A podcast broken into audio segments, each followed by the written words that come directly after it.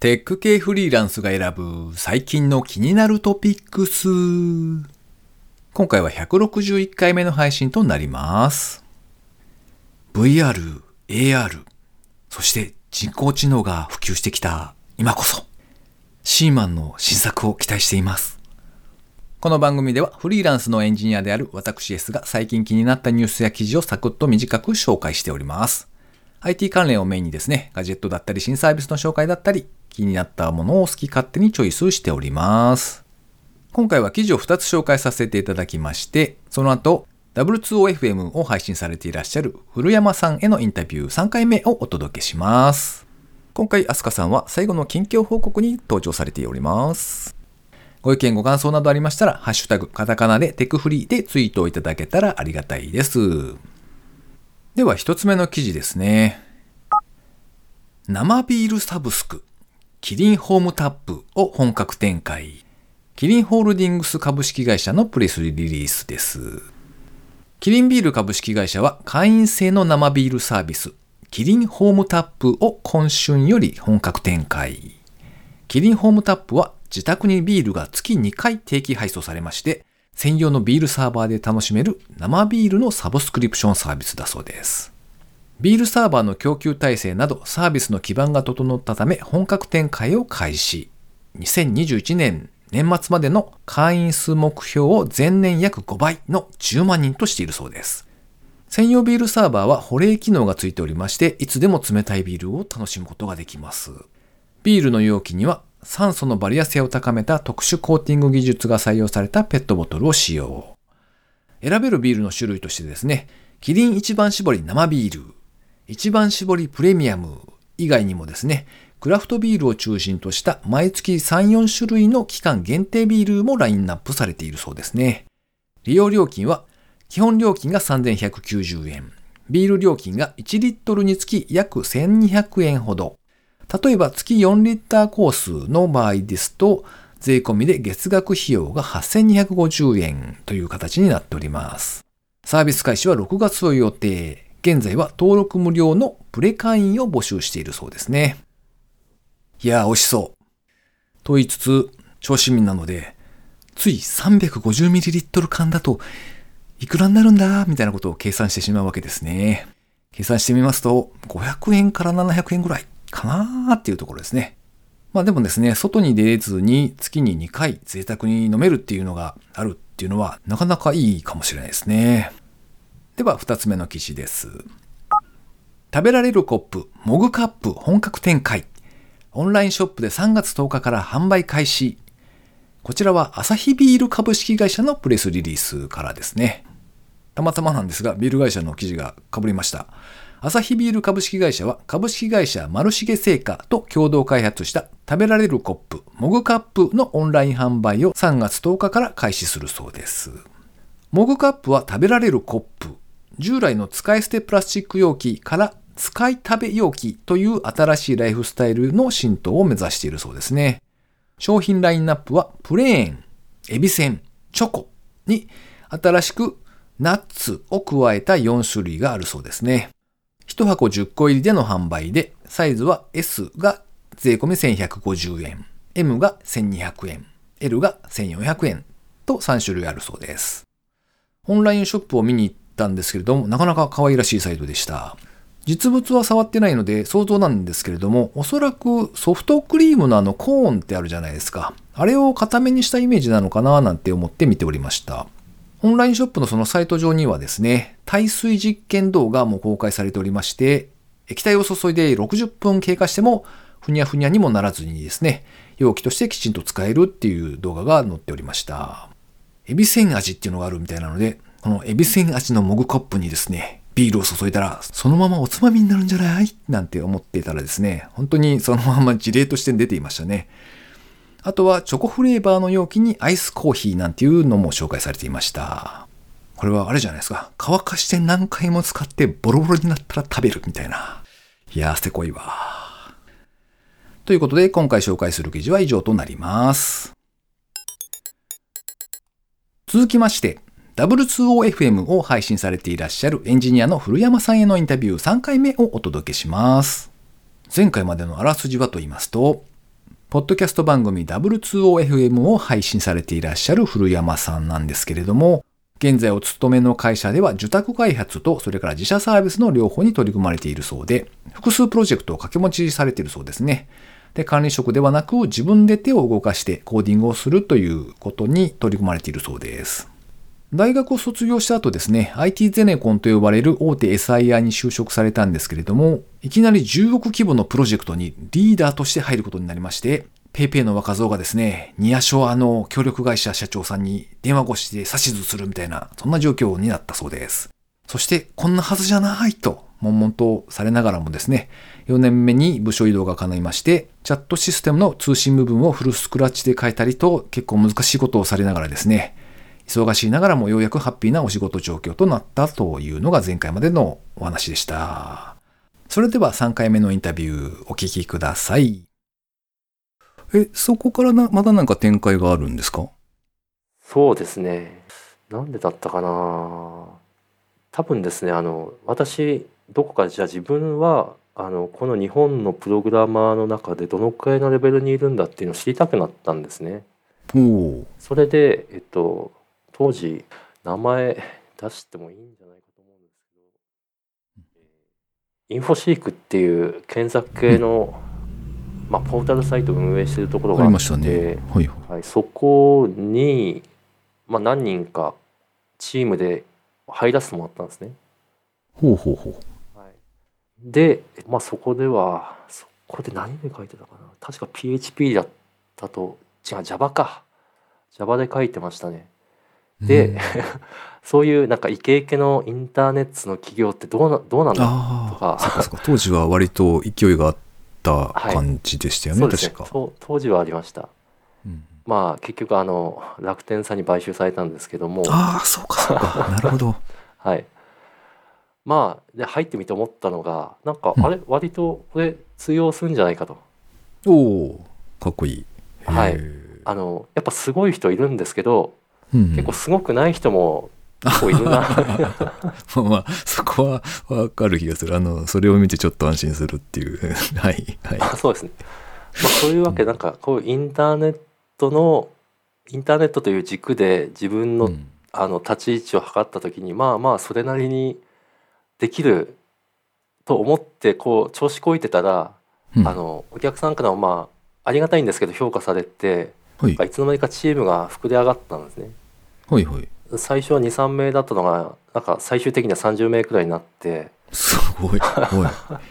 そうするともう来る日も来る日もメンバーのケア、うん、マネジメントが仕事 になるわけですよ。おやほや？あれ？これこれは私が嫌だった仕事なのでは？はい、あのあれですね。会社としてては、あの、よくある、この中堅社員にこうなってほしいっていう、こう、まさにいい具合に育ってくれてるなっていう感じですよね、それ。ああ、そうですね。思い返すとその頃とちょうど30なったかならないかくらいだったと思います。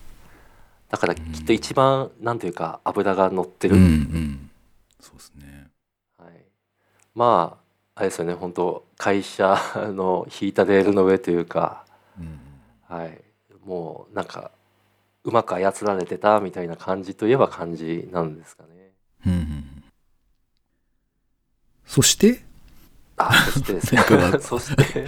その、なんていうんですか、その、現状が何かあれってななった後は何か行動を起こされたってことなんですか、はい、そうですね。行動を起こしたというよりは、多分世の中の状況が変わりまして、はい。何年でしたっけ？ちょっと年をちゃんと覚えてないんですけどもリーマンショックというあはいはいはい。2008年の秋とかでしたかね。あですかね。はい。あのイベントでやっぱお客さんも大変になってそのチームも解散。になってもういろいろ状況がもう変わりました。で、まあ、チームは解散だったんですけどその後あの何て言いますか、まあ、大きな IT ゼネコンだったんで子会社がありまして子会社に出向するか、まあ、自社に戻るかという選択を迫られたんですね。ほうはい、ただあの私的にはそれはあの自社に戻ると、まあ、スーツを着て勤務だったんですけどもそれまであうんのそのインターネットな企業だと私服だったんですね。はいはい。はい、それは、その間はずっと出向っていう形をとっていたってことですか？あえっ、とそのインターネットな企業にいた時は出向ではなくて、まあ、単にチームを率いてまあ、うんえっ、となんて言うんでしたっけこういうの、えー常駐？あ常駐的なことをしてたんですけども、はいはいはい。そこでまああのガラッと変わって出向するか自社に戻るかと。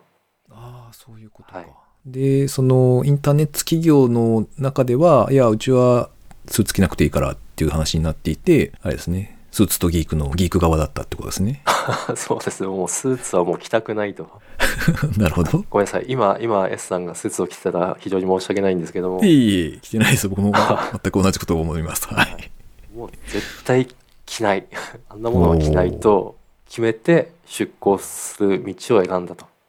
おはい、でまあいろいろありましてその子会社があの本体から切り離されてそのまま転籍したのがまあ転職っていうことになるのかなと、うーん、はいなるほど。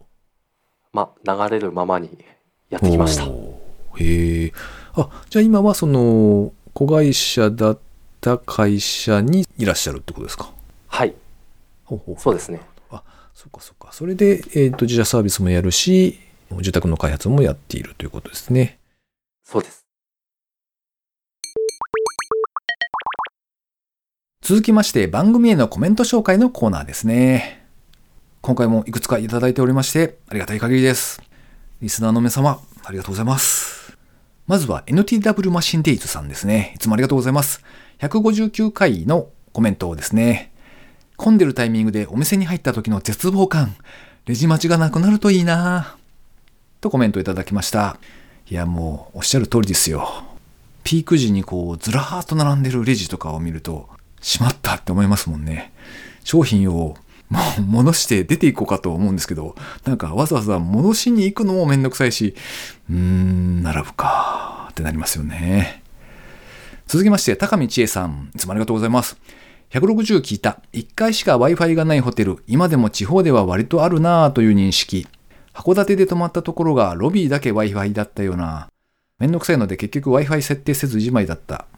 とコメントをいただきました。いや、結局ですね、私の場合は、例の楽天アンリミットをですね、契約しておりましたので、それが、なんでしょう。多分、繰り越しが溜まっていたのかななんか、7ギガぐらいは使えたんですよね、無料で。楽天の電波が捕まえられるところだと、容量制限ないんですけど、電波がないところは au の電波にローミングされるみたいな感じだったかと思うんですけれども、まあそのローミング状態だったので、結局帰る時にはですね、ほとんど使い切った状態になってましたね。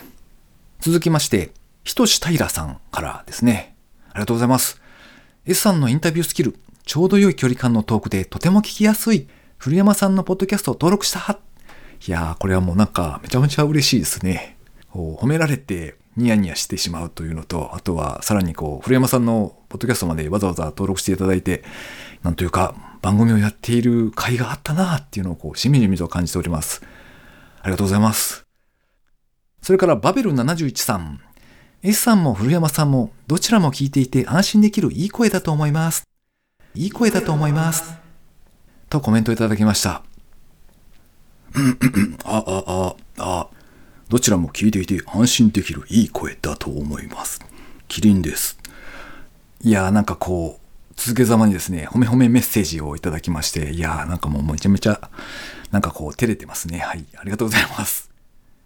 えーそれから古山さんからもツイッターでお知らせをいただいておりまして、えー古山さんが配信をされていらっしゃる W2OFM の方でですね、僕がゲストになって古山さんの番組に出していただいているっていう回が今ちょうど配信をされておりますので、もし興味のある方はですね、えー大分なおっさん二人が喋っているのを聞きたいという既得な方がいらっしゃいましたら、聞いてみてあげてください。というか、いやいや、いかんな。こんな紹介をしてしまってはいけないな。あの、二人頑張って喋っておりますので、あの、古山さんの W2OFM という番組もですね、聞いていただけたらありがたいです。ということで、番組にいただいたコメント紹介のコーナーでした。皆様ありがとうございました。えー毎回最後に近況報告なんぞをお話ししておりますけれども、えー今回はですね、あすかさんにちょっとお聞きしてみたいと思いますが、最近なんはい。かありましたか？最近は、えっ、と、お花見に行きたくても行けないので、桜のミニ盆栽を買いました。